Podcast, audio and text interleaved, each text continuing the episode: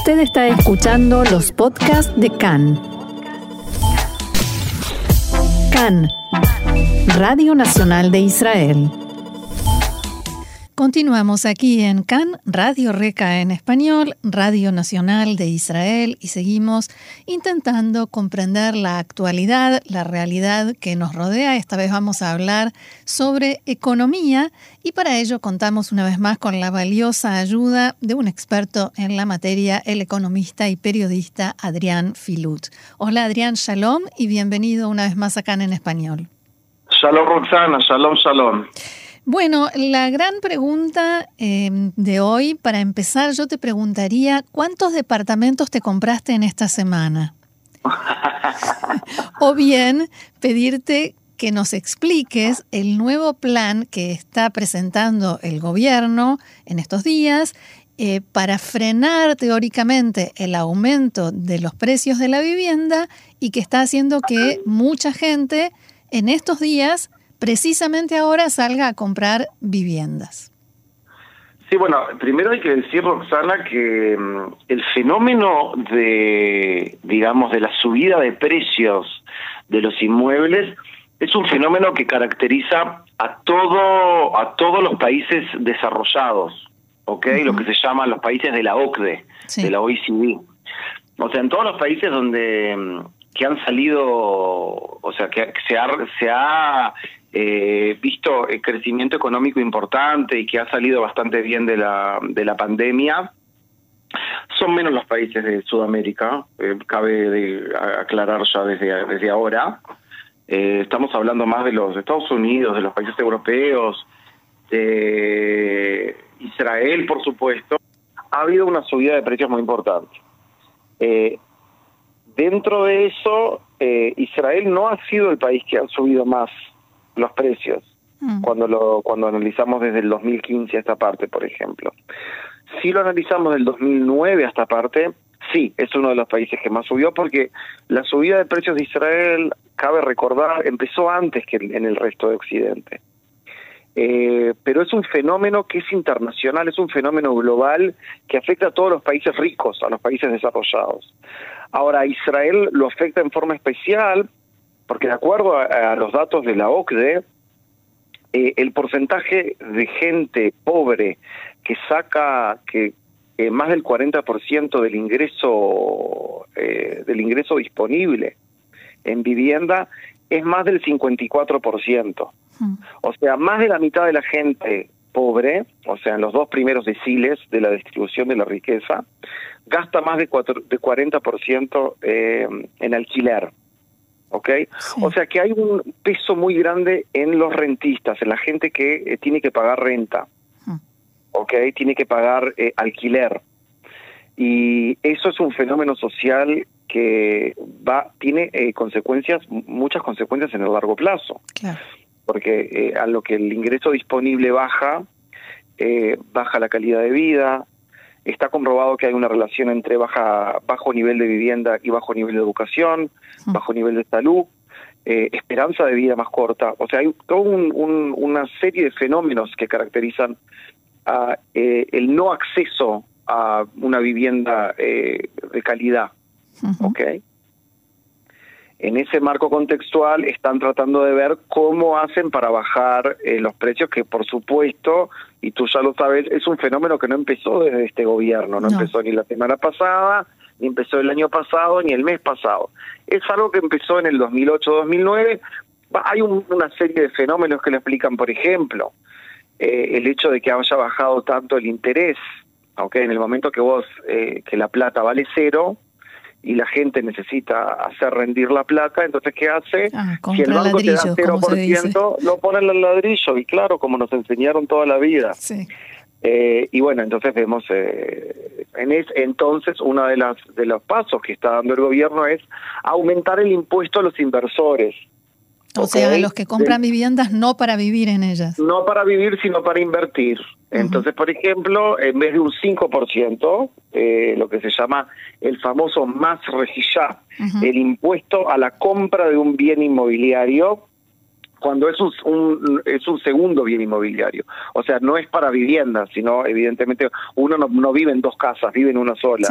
este, el, el, impuesto a la, a la compra de un bien para inversión es de un 5 a un 8, sube del 5% al 8%, para tratar, digamos, de bajar la demanda, ¿ok? Mm. De, eh, eh, eh, es, básicamente para restringir la demanda, es sacar gente de lo que se llama la demanda, a lo que, la, a lo que la oferta está bastante baja.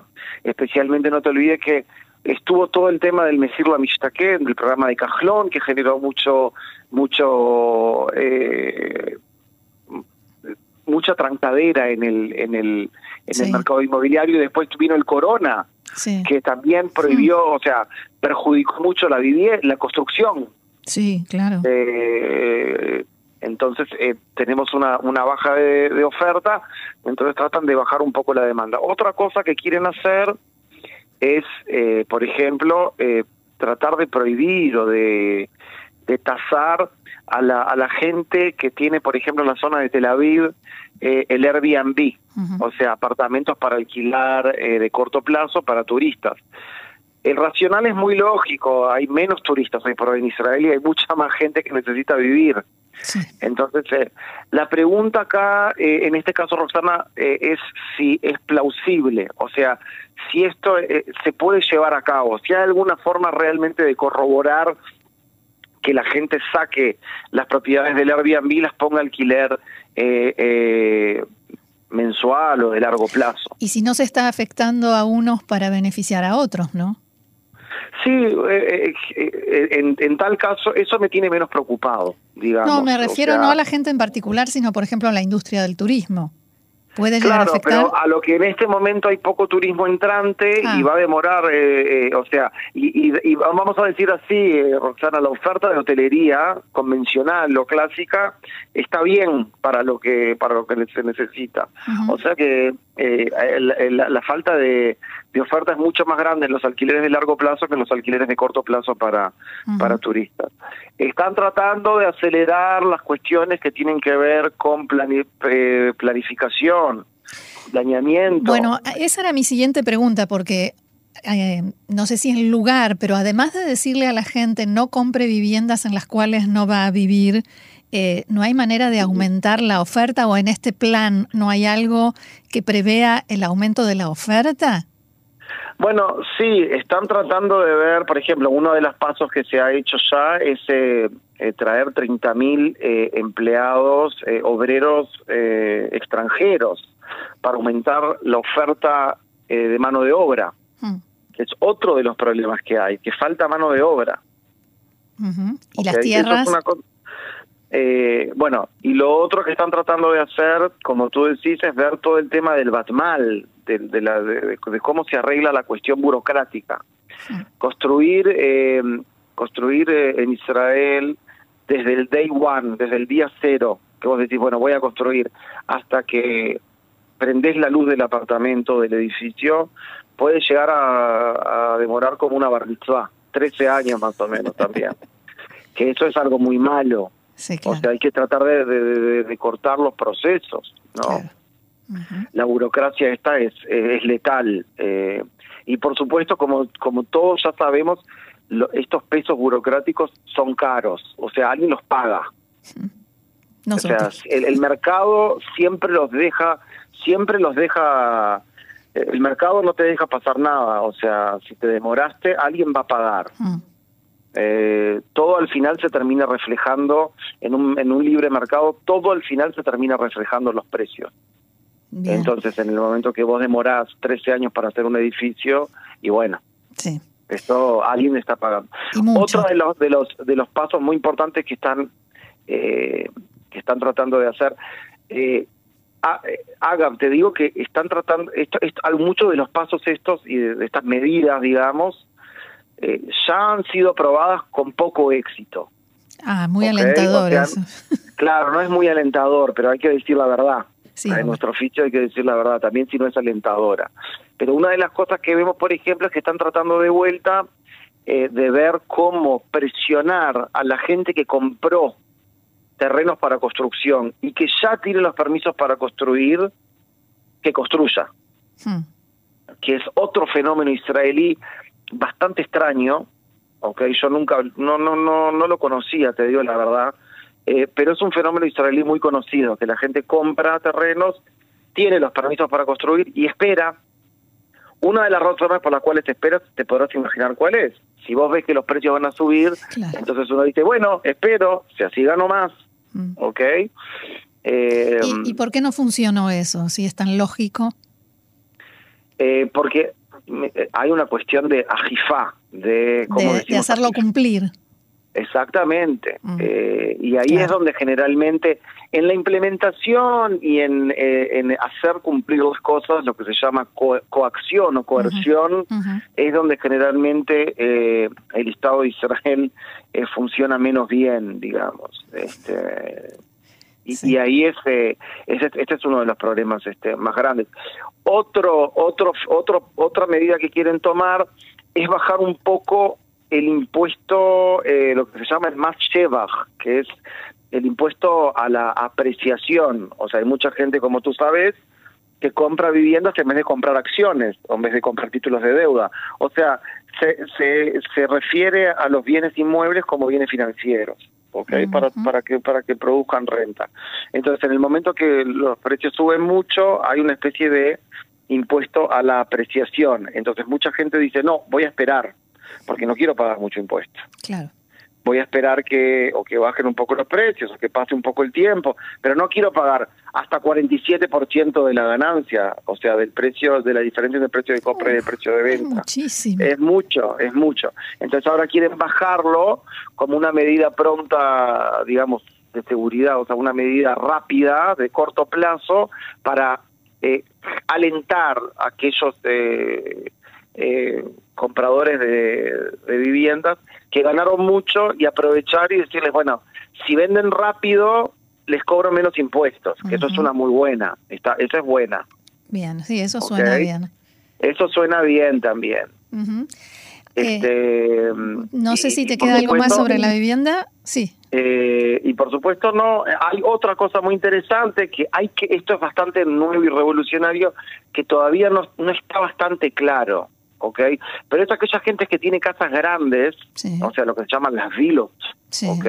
Que hay muchísimas en Israel, eh, permitirle a la gente agarrar parte de esas casas y hacer eh, unidades de vivienda abajo, arriba, y alquilarlas lo que se llaman eh, yejidot diur, ¿no? o sea, las unidades de vivienda para, eh, de hecho, tú sabes, Rosana, que mucha gente las tiene, y pero no las tiene legales, o sea que lo que va a permitir básicamente, no sé hasta qué punto van a aumentar las unidades, pero por lo menos va a ser, van a legalizarlas, porque la mitad de la, de, no sé si la mitad o quizás el 90% son ilegales. Van a aparecer de pronto. Claro, van a aparecer, sí, van a renacer de, de la nada. Eh, y bueno, hay que hay que ver qué es lo que pasa, ¿no? O sea, hay que seguir, hay que ver la implementación, hay que ver si todas las medidas pasan, eh, pero lo que es importante recalcar, y, con esto resumo, es que son medidas de largo plazo. Mm. Okay. O sea, el, el, el, el mercado inmobiliario reacciona siempre con retraso. O sea, lo que estamos viendo ahora no es algo que pasa ahora, es un son es una consecuencia de una serie de eventos que pasaron hace tres, cuatro, dos años, ¿ok? Que se concentran ahora. Claro. Bien, siguiente tema, y que creo que es algo que nos preocupa a todos, se está hablando de aumentos de precio. De hecho, el combustible aumentó eh, en estos días y se habla de un inminente aumento de los precios de todos los productos. ¿Hasta dónde va a llegar? ¿De, cuánto estamos hablando? ¿De qué? Bueno, mira, el tema de, de esta suba de la canasta familiar, eh, eh, la razón, digamos, eh, racional está clara.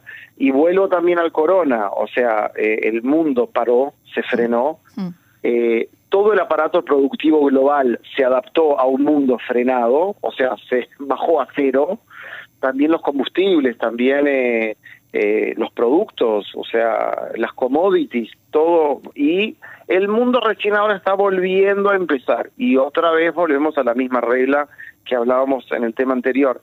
La demanda actúa rápido, la oferta mucho más lento. O sea, y lo que estamos viendo es la demanda a productos y la demanda a energía, que son, digamos, los insumos, es el insumo principal para la producción. Empezó de vuelta, claro. Empezó de vuelta a full. Claro. Pero la oferta recién está empezando a levantarse. Entonces vemos, por ejemplo, una de las, de las consecuencias son los embotellamientos históricos que hay en los puertos. Tremendos. Que es un fenómeno que no tiene parangón. O sea, y, lo que sale, por ejemplo, traer un container, que subió de más o menos 1.800 dólares el pie a 10.000 dólares en pie en un año. Hmm. Estamos hablando de ocho veces más, siete veces más en un año. O sea, estamos viendo fenómenos que son históricos, o sea, es una readaptación de todo el mundo después que el mundo apagó la luz, digamos, bajó la general. ¿Te acordás así decíamos? bajó la general y ahora subió y todo el mundo tiene plata en el bolsillo y quiere comprar y quiere hacer y quiere ir y quiere viajar y para todo eso se necesitan commodities, energía, insumos y, y todo no está pronto todavía. Entonces hay una subida violenta de la demanda, o sea, hay un, hay una hay un exceso de demanda a la oferta y por supuesto los precios se disparan. ¿Ok? Nosotros lo podemos ver, por ejemplo, desde la madera, lo que ha subido la madera en Israel un 40% en los últimos dos, tres meses. La madera, si alguien quiere hacer ahora un deck o quiere hacer una pérgola, eh, le va a salir casi el doble, ¿ok? Y también los autos, por ejemplo, y los autos de segunda mano porque parte de los microchips no están llegando, entonces no hay autos nuevos, entonces la gente se está tirando encima de los autos de, eh, los autos de segunda mano. En Estados Unidos fue en el 2020 el artículo autos usados fue eh, el, la estrella de, la inflación en Estados Unidos. Fue el, el, artículo de la inflación que más este más subió en el 2020, autos usados. Mm, Entonces hay una hay una una crisis eh, inherente eh, en la producción, en la demanda y en la oferta, producto de, esta pandemia, ¿no? Que fue algo también histórica. Sí, claro. Entonces ahora la gente, o sea, no la gente, ahora eh, los supermercados, los dueños de las cadenas, los mayoristas, digamos, los grandes mayoristas y los grandes industriales de, las grandes industrias alimenticias están diciendo, me subieron los insumos, o sea que si me suben los insumos yo les voy a cobrar más los precios, claro. Claro, el único problema es que cuando bajan los insumos no nos avisan. Ni bajan los precios, ni mucho menos. No, no bajan nunca los precios, no sé si alguna vez te diste cuenta. Entonces, entonces uno dice, pero no entiendo, cuando suben salís a la televisión a llorar, pero cuando bajan no me avisás. ¿Cómo es el juego? Entonces acá tiene que haber también una cuestión política de que salgan los, líderes y le digan a esta gente, bueno, a ver, vamos a parar con la pavada, ¿no? Claro, una regulación, este, una ley. Claro, bueno, regular eh, no es siempre bueno tampoco, porque nosotros no queremos eh, estar en un sistema donde, eh, donde haya regulación de precios, queremos un mercado eh, libre, porque la regulación, vemos por ejemplo el mercado lácteo en Israel, que está totalmente ultra regulado y es un desastre total. No, en realidad, en realidad con regulación me, refería a, un límite o quizás un control. Claro, algo, algo que, viste, alguien que le diga una palabra, ¿no? Tirar alguna palabra y decir, eh, a ver, no. Y aparte, si te podrás imaginar que por más que en el 2020 sufrimos eh, de la recesión más grande en la historia del Estado de Israel, donde el, el consumo privado per cápita bajó un 11%, pero las ganancias de los supermercados no bajaron un 11%. No, al contrario. un 11%. O sea, tampoco escucharon de lo que se llama la crisis económica de la corona. Mm. Entonces vamos vamos a ver, vamos a ponernos las pilas, ¿no? Sí, deberíamos. Este, hay, hay, hay, hay una cuestión de un poco de entender eh, y, el gobierno, este es un gobierno que es bastante débil a nivel político. Mm. Y lo último que puede permitirse es que empiece acá una ola de encarecimientos y que la gente empiece con los cacerolazos, ¿no? la protesta social. claro, no, no. Eh, y aparte no te olvides otra cosa, Roxana, que uno de los fenómenos que más eh, exasaltó eh, la corona es la desigualdad social. Sí. O sea, hubo mucha gente que se enriqueció, lo vemos en, en lo que pasó en el high-tech, donde hubo una, un augurio, una euforia total que se ve desde los éxitos, de, los, de las ventas de, la, de las compañías, eh, lo que se llama la zampacot, los issuing, lo, la, la, entrada en, la, en, las bolsas y, y, y, por supuesto en los salarios. Mientras, mientras del otro, lado, del otro lado la gente se quedaba sin trabajo o tenía que dejar de trabajar. Claro, sin sueldo. estamos hablando de en abril del, del 2020 eh, se registró un 35% de desempleo. Bien, Adrián, eh, realmente muy claro como siempre y el tema por supuesto no queda aquí. Vamos a volver a molestarte para seguir entendiendo cómo se den los acontecimientos. Así que muchísimas gracias por esto y será hasta la próxima. Hasta la próxima, Roxana. Shalom, shalom. Shalom, shalom. Era Adrián Filut, periodista y economista. Y nosotros seguimos aquí en CAN, Radio Reca en español.